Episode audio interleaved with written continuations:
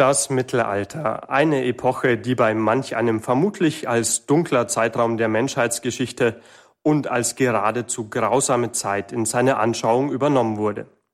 Und dazu begrüßt sie Leon Bichler aus dem Radio Horeb Studio in München zur heutigen Credo-Sendung, in der uns jetzt die Dichterin und Übersetzerin Claudia Sperlich aus Berlin eines Besseren zu berichten weiß. Von ihr können wir uns ab heute mit der neuen Serie zum vermeintlich stichdunklen Mittelalter in den Augen des 19. Jahrhunderts unter anderem auf Antworten darauf verlassen, inwiefern etwa ganz besonders auch das 19. Jahrhundert unsere Sicht auf das Mittelalter prägte und warum. Claudia Sperlichs neueste Veröffentlichungen sind zyklische Sonette, deren Bestelldaten Sie auf unserer Homepage hore.org zu den Informationen zur heutigen Sendung auch abrufen können.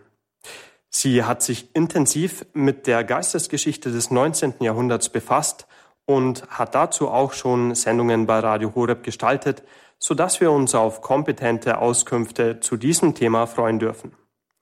Natürlich können Sie im Verlaufe der Sendung auch live Ihre eigenen Fragen rund zum Thema an unsere Expertin stellen, und zwar unter der Rufnummer 089 517 008 008. Trotz all dieser ersten Stichpunkte zu Frau Sperlichs Person meine ich, treffen meine Worte dennoch weniger als ihre eigene Selbstbeschreibung auf ihrem Online-Blog katholisch logisch, bei dem sie sich folgendermaßen beschreibt, nämlich als logisch und zudem spiritotroph, vom Geist genährt, als heretikophob, mit Angst vor Ketzern oder vielleicht eher mit Angst um Ketzer. Ecclesiophil, die Kirche liebend, hostiophag, Hostien verzerrend und manchmal nicht ganz todernst, so wie sie schreibt. Aber damit genug meiner Worte und ein herzliches Grüß Gott und willkommen auf Radio Horeb, Frau Sperlich. Ihnen gehört das Wort. Guten Abend. Mittelalter, Mittelalter, hey, hey. Mit diesem herrlich sinnfreien Ruf werden regelmäßig die Lebensschützer beim Marsch für das Leben in Berlin von durchgeknallten Gegendemonstranten begrüßt. Mittelalter ist Chiffre für das düstere, frauenfeindliche, sinnenfeindliche, weltabgewandte, für Fanatismus und wildes Morden im Namen Jesu. Und Kirche ist natürlich bis heute mittelalterlich, also rückständig und ganz und gar wissenschaftsfeindlich. Zugleich gibt es alle Nase lang Mittelaltermärkte und Festspiele, das heißt eine Art Kostümfest mit Hexen, gut, weise, und einfachem Volk, zum Teil klug, dann aber unterdrückt, sonst von der Kirche Gehirn gewaschen, sowie selten Klerus, schurkisch. Was es nicht gibt, ist eine genaue Definition des Mittelalters. Verschiedene Eckdaten werden als Anfang bzw. Ende des Mittelalters verstanden. Der Beginn wird angenommen mit dem Untergang des weströmischen Kaisertums 476 oder mit dem Ende der Völkerwanderungszeit 568 oder mit Mohammeds Hedschra, dem Auszug von Mekka nach Medina 622 oder mit der islamischen Expansion 632. Als Ende des Mittelalters gilt die Erfindung des Buchdrucks 1450, die Eroberung von Konstantinopel 1453, die Entdeckung Amerikas 1492, die Reformation 1517 oder der große Bauernkrieg 1525. Lassen wir also das Mittelalter nach diesen Eckdaten von 632 bis 1450 dauern, also 818 Jahre oder von 476 bis 1525, also 1049 Jahre. Die Bezeichnung Mittelalter, lateinisch Medium Evum oder Aetas Media, ist nicht mittelalterlich, so wurde es erst zu Beginn des Humanismus genannt. Dessen Bezeichnung Renaissance, also Wiedergeburt antiker Gelehrsamkeit, ist auch nicht humanistisch, sondern kam im 19. Jahrhundert auf. Der Humanismus verstand das Mittelalter als mindere Zeitspanne zwischen Antike, der Aetas Antiqua, und der eigenen klugen Äthers moderna der Neuzeit. Man übersah dabei oder fand nicht so schlimm, dass die hehre Antike Sklaven und Frauen für rechtlos hielt, das als primitiv gescholtene Mittelalter aber jedem die Gotteskindschaft zugestand. Ferner übersah man, dass niemand von antiker Dichtung und Philosophie irgendeine Ahnung hätte, wenn nicht unzählige Mönche und Nonnen sie in Skriptorien wieder und wieder abgeschrieben hätten. Das Mittelalter selbst verstand sich als Aetas Christiana, als christliches Zeitalter, beginnend mit der Geburt Christi und endend mit seiner Wiederkunft. Das heißt, nach mittelalterlicher Auffassung leben wir immer noch im Mittelalter in der Aetas Christiana. Die Romantik dauerte ungefähr von 1795 bis ins späte 19. Jahrhundert. Sie zeichnet sich durch eine große Mittelalterbegeisterung aus, bei gleichzeitiger Verzeichnung dieser Zeitspanne. Das 19. Jahrhundert empfindet, wie der Germanist Tobias Klein es nennt, ein nostalgisches Behagen an mittelalterlicher Architektur, an Ruinen und zugleich an boshaftem Schmäh über alles, was katholisch ist, besonders über klösterliches Leben und über Jesuiten. Wenn ich Romantik sage, meine ich den ungefähren Zeitraum des 19. Jahrhunderts. Für die Literatur der Romantik gilt 1948 zwar als Endpunkt, aber die schwarze Romantik mit ihrer Faszination des Düsteren, Unbegreiflichen lebte immer wieder auf, wurde gegen Ende des 19. Jahrhunderts noch einmal groß und hält sich bis heute. Die Romantik liebte mittelalterliche Gründungsmythen. Franzosen und Tschechen hatten ihre, Jeanne d'Arc wurde im 19. Jahrhundert zur Nationalheldin. Sie selbst hatte noch gar kein Nationalbewusstsein gekannt. Jeanne hatte als ihre Aufgabe nicht die Befreiung eines französischen Nationalstaates gesehen, den es ja noch nicht gab, sondern die Krönung des gottgewollten Königs. Als Frankreich bezeichnete sie nicht ihre Heimat Domremy, sondern nur die Ile-de-France, die kleine Region in und um Paris. Der Reformator Jan Hus war in Böhmen, dem einzigen Königreich des Heiligen Römischen Reiches, an der Karls-Universität Wortführer der Tschechen gewesen und hatte die tschechische Sprache in den Gottesdienst eingelassen. Die Deutschen wollten auch. Man brauchte etwas gegen die Franzosen, die Welschen, die Eindringlinge, die Kultur und Sprache beeinflussten. Man hatte zwar Luther, aber man wollte mehr, und vor allem Älteres. Aus der Antike bot sich nun Hermann der Cherusker, der im Jahre 9 nach Christus im Teutoburger Wald den römischen Feldherren Varus besiegt hatte.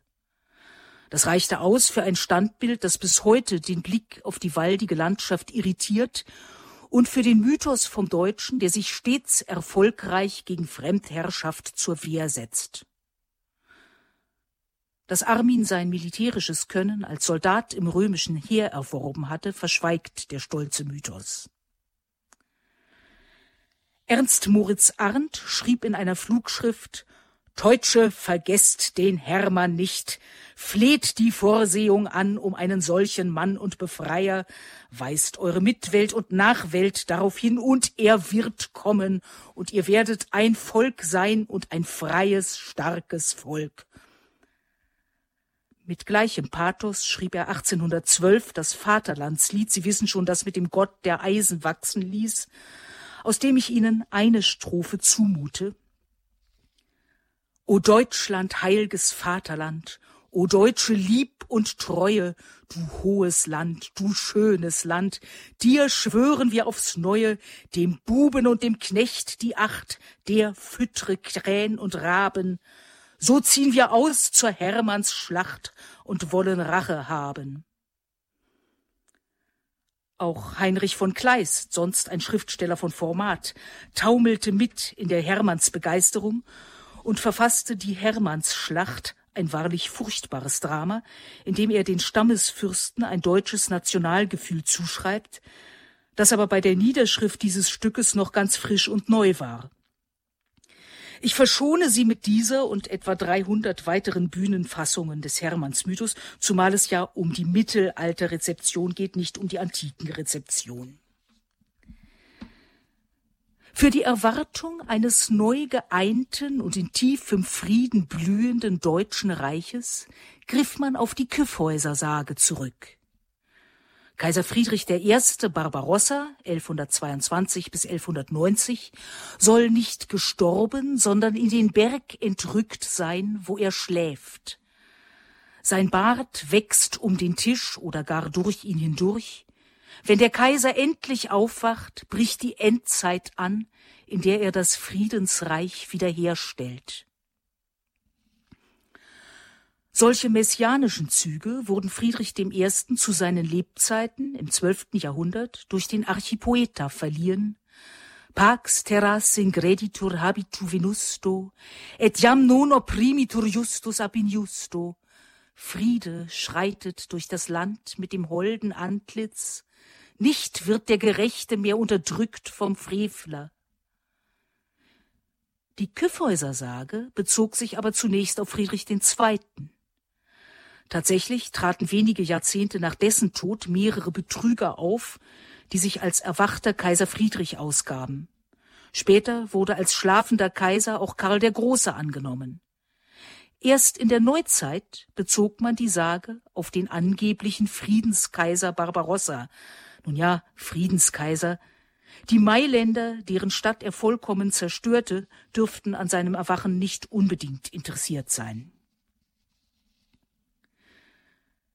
Friedrich Rückert schrieb 1817 Der alte Barbarossa, der Kaiser Friedrich, im unterirdschen Schlosse hält er verzaubert sich. Er ist niemals gestorben, er lebt darin noch jetzt. Er hat im Schloss verborgen zum Schlaf sich hingesetzt. Er hat hinabgenommen des Reiches Herrlichkeit und wird einst wiederkommen mit ihr zu seiner Zeit. 1871 sollte sich die Sicht auf den Kaiser im Kyffhäuser wandeln. Nun war er nicht mehr nur Symbol für nationale Einheit, sondern für Weltmachtstreben. Bismarck galt als Wegbereiter des neuen Barbarossa, des Barba Blanca Kaiser Wilhelm I., zu dessen Ehre 1890 bis 96 das Kyffhäuser Denkmal errichtet wurde, mit erwachendem Barbarossa und darüber Kaiser Wilhelm hoch zu Ross, sehr groß und immerhin schöner als der Hermann. Als kleinerer Gründungsmythos entstand die Schildhornsage aus Teilen älterer Sagen. Der Slawenfürst Jaxa, mit dem keine der älteren Versionen zu tun hat, soll 1157 im Gründungsjahr der Mark Brandenburg vor Albrecht dem Bären durch die Havel geflohen sein. Er habe kurz vor dem Ertrinken den bislang verhassten Christengott angerufen, das sichere Ufer erreicht, dort sein Schild und Horn an einen Baum gehängt und sich aus Dankbarkeit taufen lassen. Daher der Ortsname Schildhorn, daher auch das 1845 errichtete Schildhornkreuz, eine Säule in Form eines stilisierten Baumstammes mit einem Rundschild in der Mitte und einem Tatzenkreuz obenauf, einer Kreuzform, die in militärischen Auszeichnungen oft zu sehen ist. All diese Gründungsmythen stammen aus protestantischer Feder. Das erstarkende Nationalgefühl, das auf Biegen und Brechen historisch untermauert wurde, feierte zwar das Mittelalter, oder das, was es für Mittelalter hielt, konnte aber mit der das Mittelalter prägenden Mischung aus theologischem Ernst und fröhlicher Offenheit der katholischen Kirche nichts anfangen.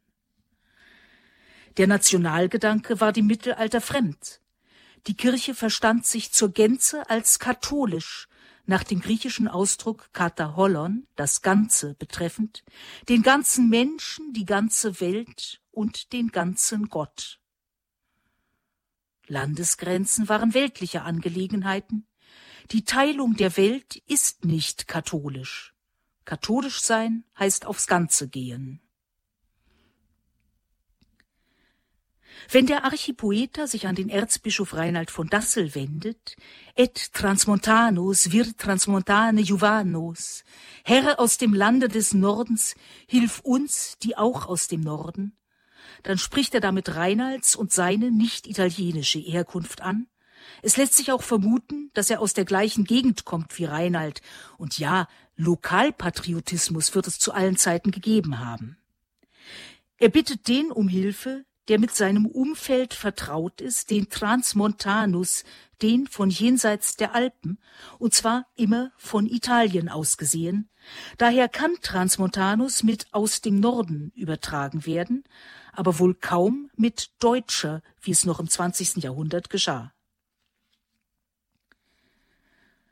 Tatsächlich wurde Europa im Mittelalter begründet, nicht irgendeine Nationalstaaterei. Das geschah wesentlich durch das sich universal verstehende Christentum und die lateinische Sprache. Sie war nicht nur Kult- und Gelehrtensprache in Klöstern und Universitäten, sondern diente auch Händlern, Vaganten und meiner Ansicht nach, wenn auch in ungeschliffener Form, Soldaten als Verständigungsmittel. An Barbarossas Italienfeldzug nahmen Ungarn, Böhmen, Burgunder, Italiener, Franken und Rheinländer teil. Hätten sie nicht kommuniziert, wären sie nicht bis Sizilien gekommen. Die lateinische Sprache hatte im Mittelalter wahrscheinlich einen stärker verbindenden Charakter als heute die englische. Gesprochen wurde sie von Prag bis Portugal.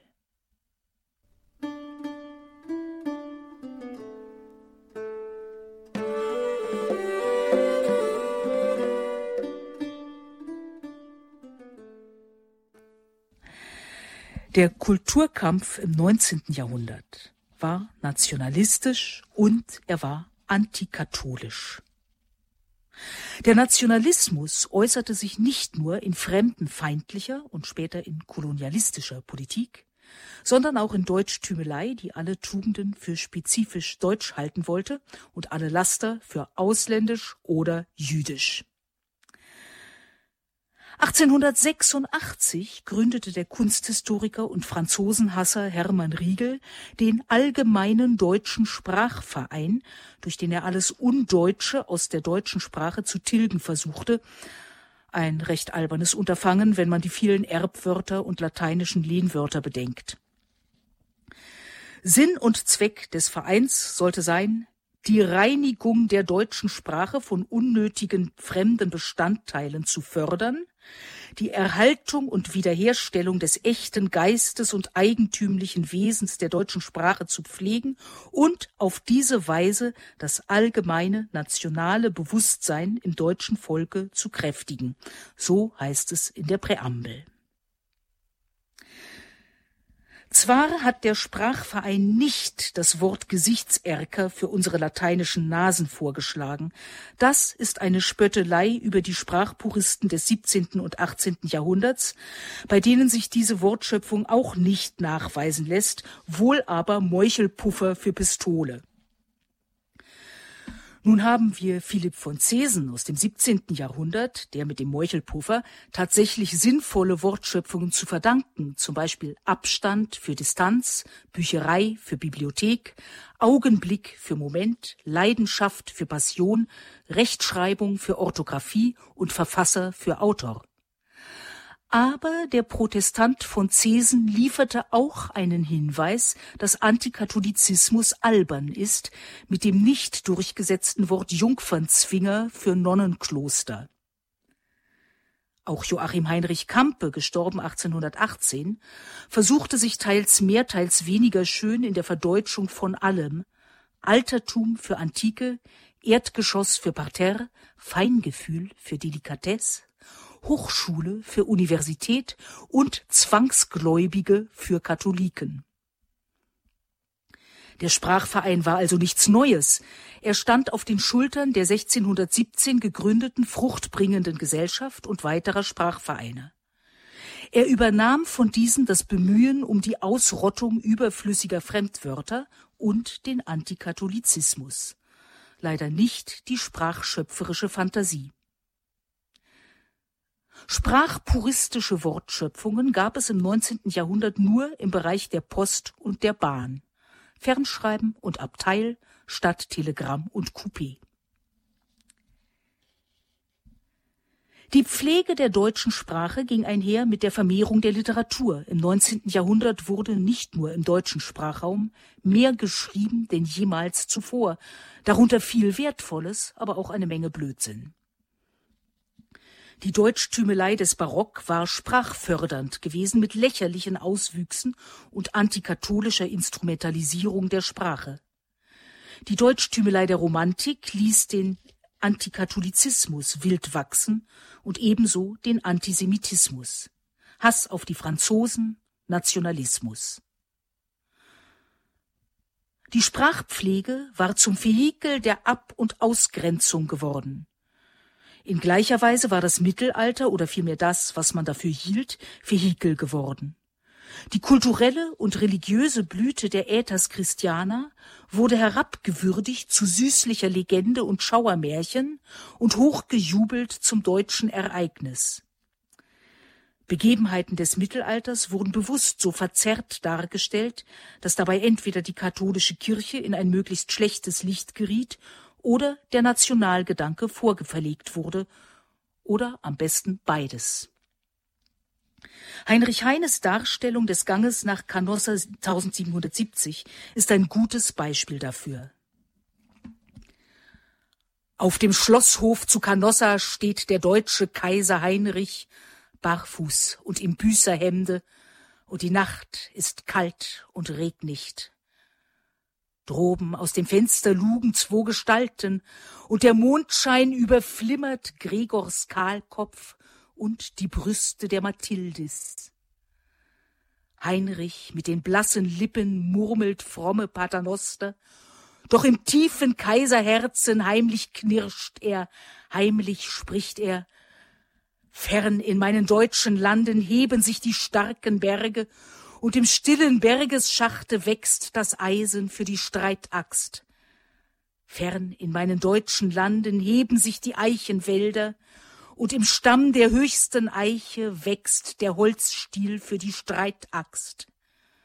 Du, mein liebes, treues Deutschland, du wirst auch den Mann gebären, der die Schlange meiner Qualen niederschmettert mit der Streitaxt. Wir wollen es Heine nicht nachtragen, auch wenn seine Bekehrung auf dem Sterbebett ein Mythos ist. Das eindrucksvolle Gedicht ist romantischer Unsinn. Wahrscheinlicher ist, dass Papst Gregor VII. und Kaiser Heinrich IV. sich in Canossa nicht als Feinde gegenüberstanden, sondern nach einem formellen Bußakt eine bereits ausgearbeitete Urkunde unterzeichneten. Ermahnungen Gregors an die deutschen Fürsten, Heinrich wieder aufzunehmen als Regenten, waren nachweislich bereits vor dem Bußakt ergangen.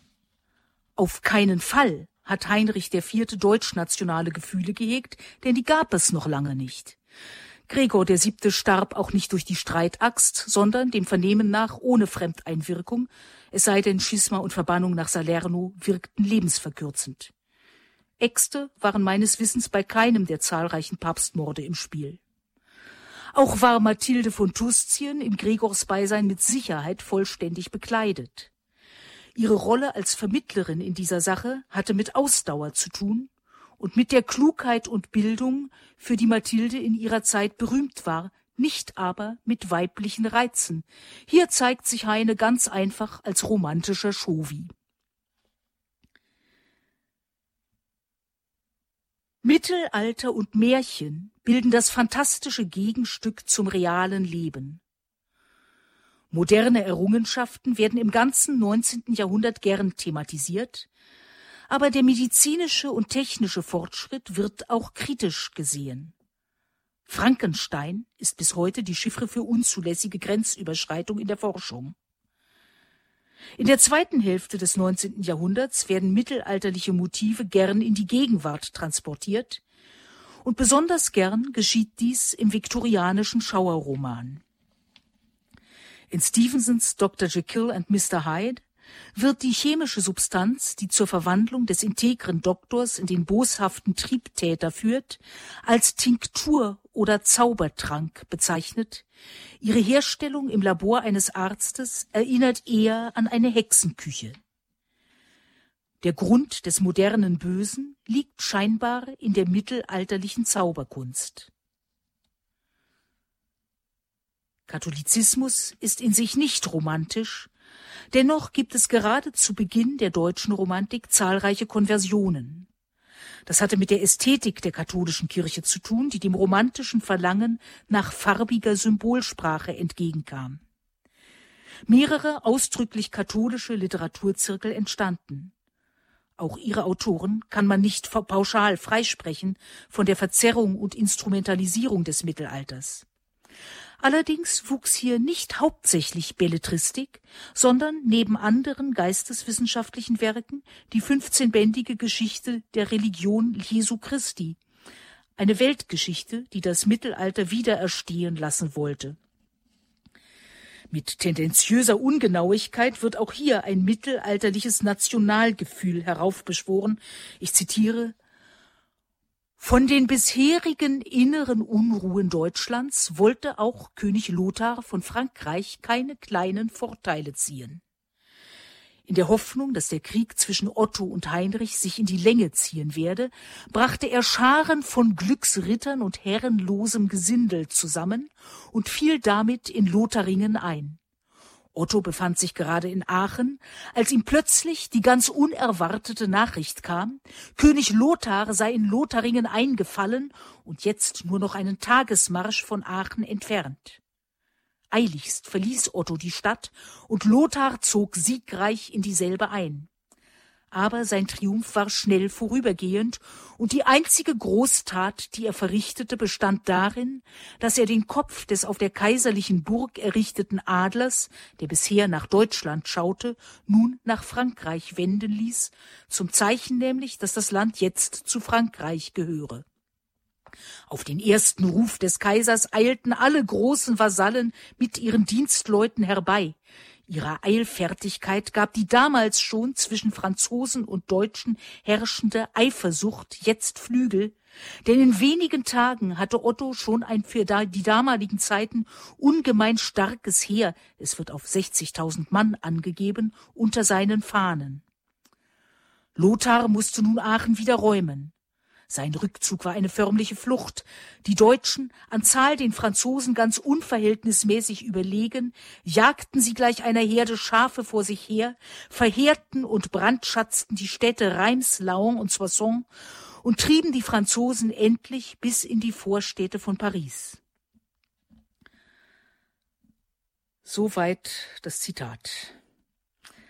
Zwar war Lothringen jahrhundertelang ein Zankapfel zwischen West- und Ostfranken gewesen. West- und Ostfranken, nicht Deutschland und Frankreich, das ist nicht identisch. Lothar hatte seinen Bruder Karl des Landes verwiesen, Otto hatte Karl aufgenommen und mit einem Teil Lothringens belehnt. Lothars Handstreich hatte wohl sehr persönliche Gründe. Ein Nationalgefühl war dabei deswegen nicht im Spiel, weil es das ganz einfach noch nicht gab. Clemens Brentano, eine Ausnahmeerscheinung, katholisch und ganz der Märchenwelt ergeben, schrieb das für den Katholizismus werbende Märchen Gockel, Hinkel und Gageleia. Hier geht der ebenso skurrile wie sittenstrenge Graf von Hanau zu Anfang ins Exil, das heißt, er verlässt das politische Wirken in einem märchenhaften, die kleinkarierte Politik der Zeit karikierenden Ländchen, um mit Frau und Tochter in einer gotischen Schlossruine in einem Wald zu leben. Das Mittelalter ist zugleich gotische Ruine und heile Welt, fremd und einfach und ehrlich und weit ab von modernen Ränken. Durch einen Wunschring aus altem Familienbesitz gelangt die Familie wieder zum früheren Wohlstand und in die vornehme städtische Welt, in die sich aber durch trickreiche Juden das Unheil einschleicht. Auch in Brentanos Rheinmärchen sind die Juden immer die Unholde. Nicht nur von Brentano wurde der christliche Antijudaismus des Mittelalters durch den in der Reformationszeit begonnenen Antisemitismus ersetzt und zementiert. Zum Unterschied der starke Missionsgedanke des Mittelalters konnte die Bewertung von Rassen nur ablehnen. Das Judentum wurde als Religion scheel angesehen, aber nicht als Menschenschlag. Im Gegenteil, man wollte die Juden bekehren und so zu Brüdern im Glauben machen, sie retten. Zur semitischen Rasse wurden die Juden erst in der Neuzeit gestempelt. Luthers vulgäre Schmähworte gegen die Juden waren dem 19. Jahrhundert gut bekannt und leider auch wirkmächtig. Brentano mag als Beispiel dafür stehen, dass auch ein sehr frommer Katholik nicht immun ist gegen ungeistige Ströme seiner Zeit. Ein anderer, auch Ausnahmeerscheinung, auch Märchendichter, war tatsächlich immun, nämlich der große, fantastische Erzähler und Komponist E.T.A. Hoffmann. Katholisch, politisch hellwach, niemals antisemitisch, in seiner Märchenwelt so eigen, dass man nicht von einer Verzeichnung irgendeiner Epoche sprechen kann. Deshalb lasse ich ihn außen vor. Er verdient eine eigene Sendung irgendwann.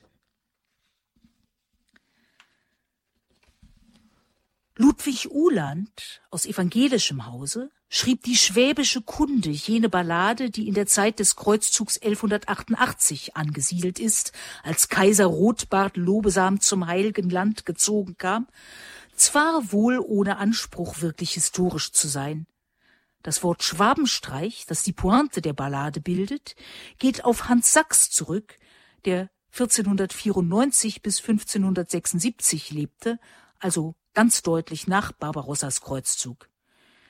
Es geht in dem Gedicht um Nationalgefühl, Regionalpatriotismus, Chutzpe und Sprachwitz und nicht um irgendwelche historisch auch nur möglichen Gegebenheiten.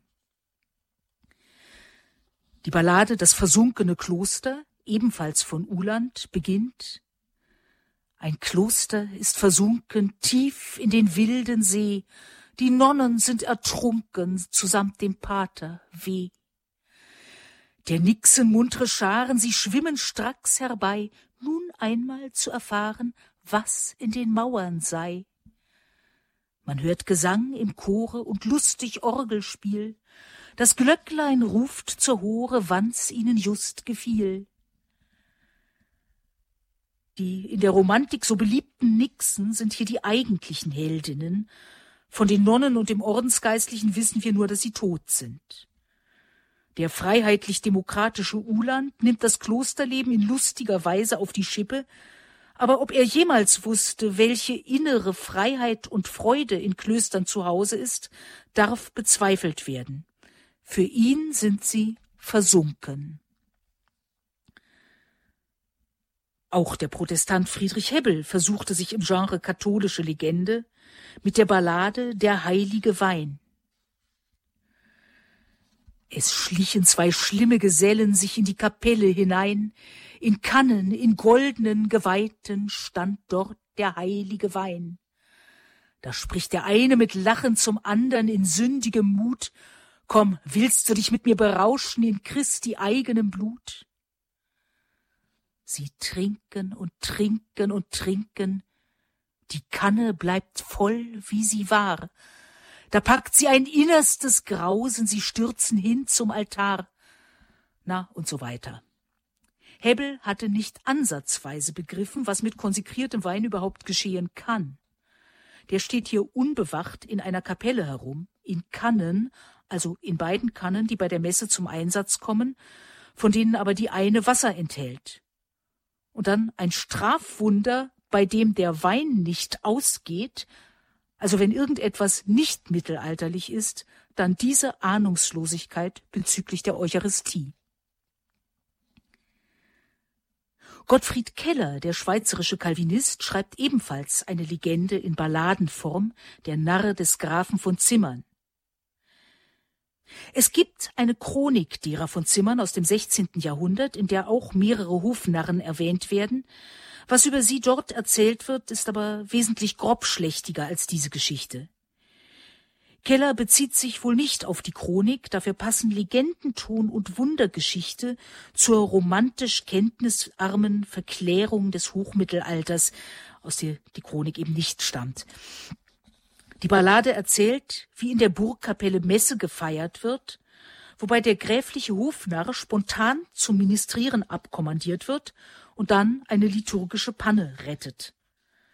Denn als die heilge Hostia vom Priester wird erhoben, o Schreck, so ist kein Glöcklein da, den süßen Gott zu loben.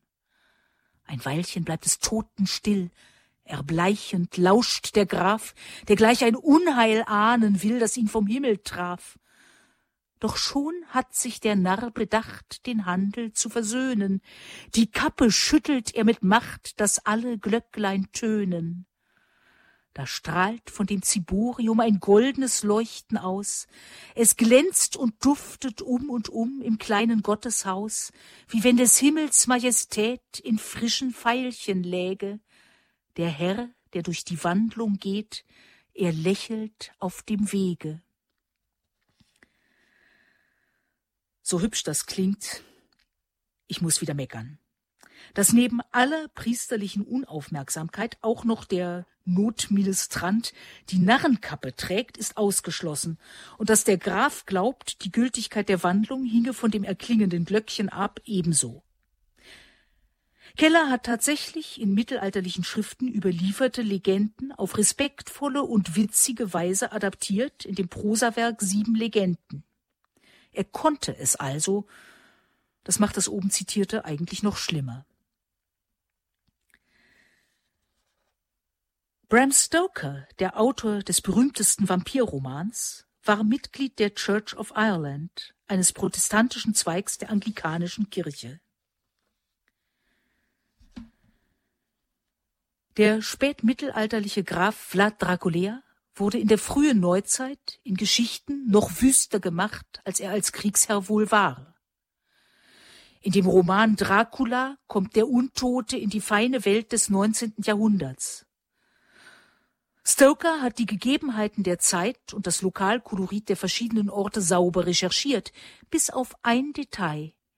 Der katholische Gelehrte van Helsing hat Dispens eine geweihte Hostie für einen Exorzismus zu gebrauchen, der prompt auch schief geht, hätte ich ihm gleich sagen können.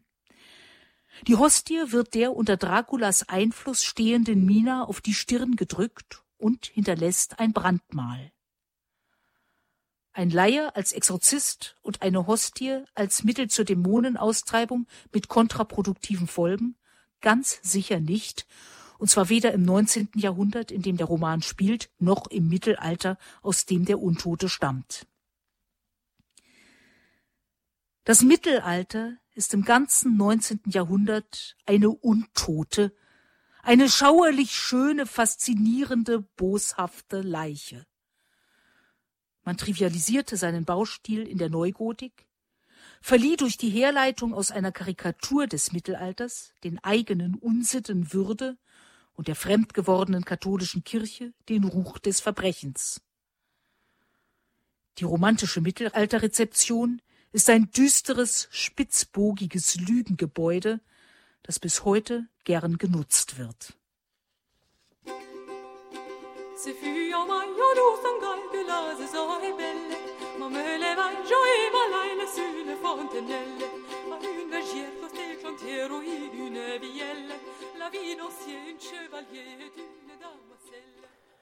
Leon Bichler begrüßt Sie zum finalen Teil der heutigen Credo-Sendung auf Radio Horeb. Sie hörten bisher die Dichterin und Autorin Claudia Sperlich aus Berlin mit ihrem Vortrag zum vermeintlich stichdunklen Mittelalter in den Augen des 19. Jahrhunderts. Nun haben Sie die Möglichkeit, live mit unserer Expertin ins Gespräch zu kommen. Haben Sie etwa selbst den Eindruck, das Mittelalter sei doch nun wirklich eine dunkle und grausame Epoche gewesen?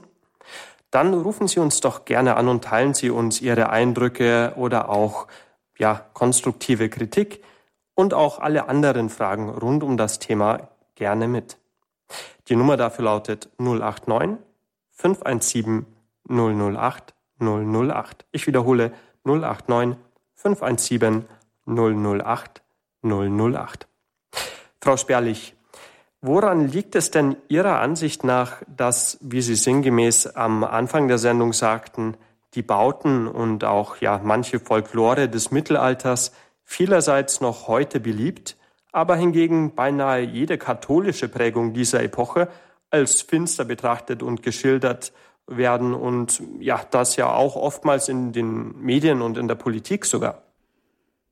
Ganz kann ich es selber nicht erklären, wie das Mittelalter so, also die Mittelalterrezeption aus dem Mittelalter so ein Kostümfest hat machen können. Die Bauten des 19. Jahrhunderts, die Neogotik, lebt ja von dieser Begeisterung einerseits für äh, das Mittelalter, das auch ein Stück eine Märchenwelt war, und gleichzeitig aber bringt es in der Neogotik schon ein düsteres Moment ein, wenn Sie eine echte gotische Kirche betrachten und dann kurz Zeit später eine neogotische, dann werden Sie merken, die gotische Kirche ist freundlicher. Gut, die romanische Kirche davor, die war noch freundlicher. Aber die neogotische übertreibt das Aufstrebende und Strenge so, dass sie steil und düster wird. Und da haben wir einen Zusammenhang vielleicht hm, an dieser Betrachtung des Mittelalters, selbst von denen, die das Mittelalter nun feierten, auf eine ganz seltsame Art, äh, und denen, die es äh, als dunkle Zeit verachteten. Es gibt noch etwas, was ich vorhin, weil ich mit meinen Papieren durcheinander gekommen bin, äh, übersehen hatte, was ich noch anfügen kann. Der Antisemitismus, der dem Mittelalter vorgeworfen wird bis heute, der stammt in der Tat aus der Neuzeit und ganz besonders kultiviert leider im 19. Jahrhundert. Das Düstere, was heute dem Mittelalter vorgeworfen wird, ja viel in, in Zusammenhang gesehen mit einem uralten, finsteren, bösen Antisemitismus. Auch das stimmt gar nicht. Es gibt da einen ganz unheilvollen Bedeutungswandel in einem lateinischen Wort, perfidus. Das bedeutet im klassischen Latein untreu, im frühen Mittelalter in der Kirche, im kirchlichen Gebrauch ungläubig oder nicht rechtgläubig, also dem Christentum nicht ganz treu. Und dann kam um 500 die Karfreitagsfürbitte für die Juden auf, und zwar nicht aus Hochmut, wie heute behauptet wird, sondern aus Fürsorglichkeit, um ihre, ihrer Seelen willen, weil man sie retten wollte. Gegen Ende des sechsten Jahrhunderts ist dann Perfidus erstmals in diesem Rahmen nachweisbar, im Zusammenhang mit der Bitte, Gott möge den Schleier von den Herzen der Juden nehmen. Eine Verurteilung der Juden als Volk oder Rasse, eine Verurteilung irgendeiner Rasse, ist dem Mittelalter vollkommen fremd. Auch wenn die jüdische Religion zum Teil sehr unsachlich und auch bösartig äh, karikiert wurde. Wie lässt es sich denn, wenn ich hier mal einhaken darf, äh, hm? beweisen? Wie lässt es sich denn beweisen, ähm, dass sozusagen die Karfreitagsbitte damals ja keinesfalls aus um, Hochmut ähm, vorgetragen wurde beziehungsweise stattgefunden hat, sondern wirklich aus Fürsorge? Also das ist ja auch äh, teilweise behauptet worden, aber wie wird das begründet? Dadurch, dass erst einmal es eine Fürbitte ist. Und die Kirche bittet für Menschen, weil sie sie liebt und weil sie ihr Heil will. Das war im Mittelalter auch schon so. Also man kann es an diesem Bedeutungswandel Perfidus schon auch ein bisschen sehen. Der ist in der Neuzeit dann, heißt es dann arglistig und niederträchtig, aber das ist nicht Mittellatein. Das ist eine perfide Fehlübersetzung. Perfidus im Mittellateinischen, wie gesagt, nicht rechtgläubig oder nicht gläubig. Und tatsächlich steht in allen Karfreitagsfürbitten für die Juden im Mittelalter, Gott möge ihre Herzen wandeln, dass sie Christus erkennen. Sinngemäß. Immer dieses. Und das ist doch kein hochmütiger Wunsch, sondern ein sehr fürsorglicher. Sie wollen, dass die Juden Gottes erste Liebe, Christus erkennen und in den Himmel kommen.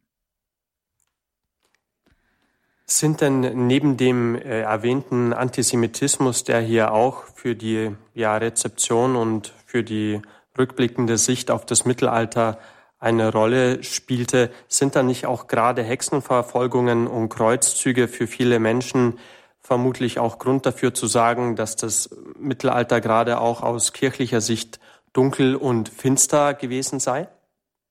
Sagen wir mal so, auch da haben wir äh, viele Fehleinschätzungen dem 19. Jahrhundert zu verdanken. Fangen wir mit den Hexen an. Der Philosoph Josef Bordert kann darüber mehr sagen und kompetenter als ich. Er hat darüber auch sehr hervorragend geschrieben. Aber ich versuch's mal. Übelste Zeit der Hexenverfolgung ist die Neuzeit. Nicht das Mittelalter. Da gab es nur ganz wenige, es gab leider auch da Hexenverfolgung, aber sehr, sehr wenige. Hexenverfolgung in der Neuzeit waren fürchterlich und sie waren von der Kirche nicht gewünscht. Absolut nicht. Der große Friedrich von Spee hat in seiner Cautio Criminalis das sehr gut analysiert und sehr genau auch geschrieben, dass und warum er der Meinung sei, war, dass keine der verurteilten Frauen oder der verurteilten Männer, die es übrigens fast genauso viele gab, eine Hexe gewesen ist. Zwar war die Cautio Criminalis auf ein, die Antwort auf ein wirklich schändliches Machtwerk auch aus der Feder eines Geistlichen, nämlich den Hexenhammer. Aber der Hexenhammer wurde, als er geschrieben wurde, lange nicht so ernst genommen wie heute. Zudem, ich wiederhole, das sind alles gar keine mittelalterlichen Probleme. Das ist Neuzeit. Verstehe. Also hier sozusagen schon mal einfach von der zeitlichen ja. Zuordnung äh, unzutreffend. Ja. ja. Die Kreuzzüge sprachen Sie an. Die Kreuzzüge waren eine Antwort auf die islamische Expansion. Wir würden sie heute als, wie nennt man das heute? Hm, Verteidigungskrieg vielleicht bezeichnen? Verteidigungskrieg oder humanitäre Hilfe? Mhm. Man könnte sie heute so bezeichnen. Dass in den Kreuzzügen auch Gräuel geschehen sind, unbenommen.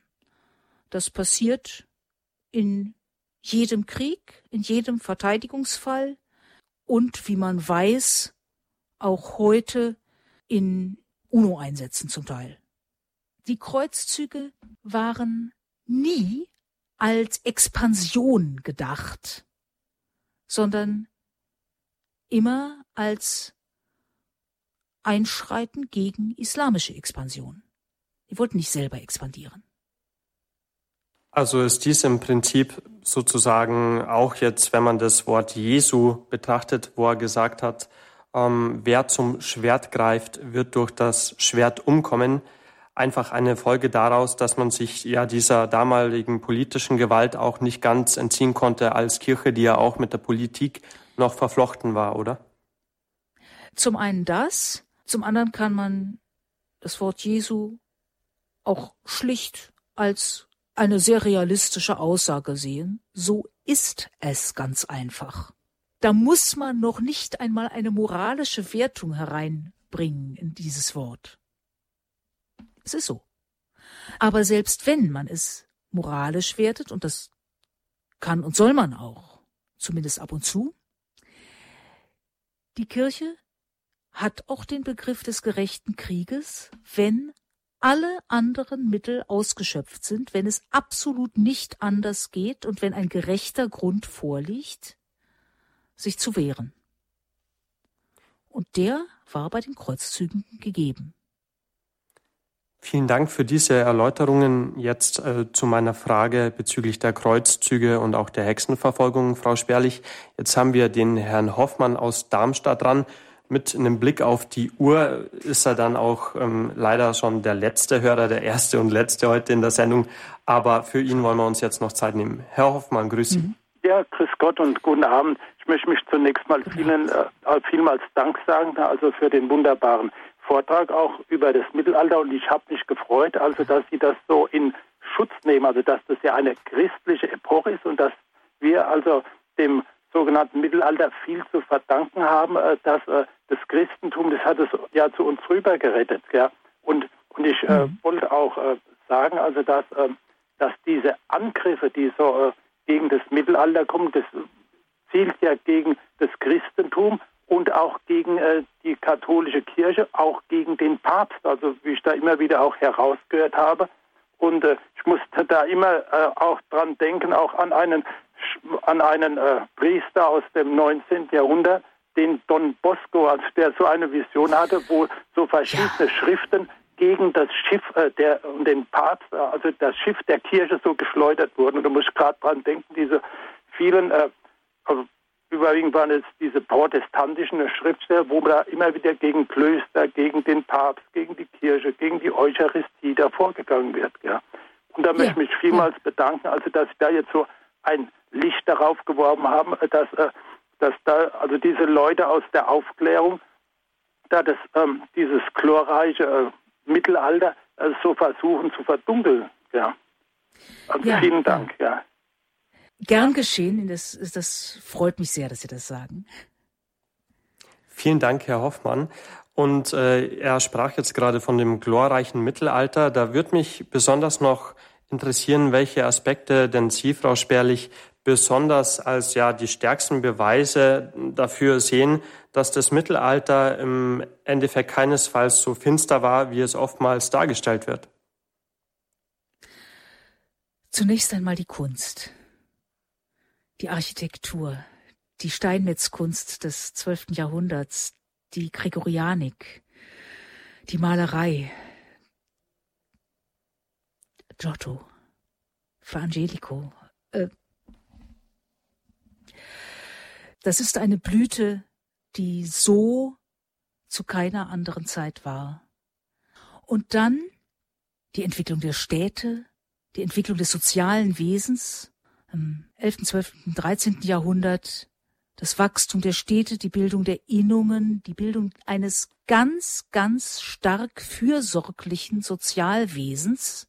Äh, die Armen im Mittelalter wurden mit erheblich viel mehr Herzblut versorgt als heute, denn die Sicht war folgende.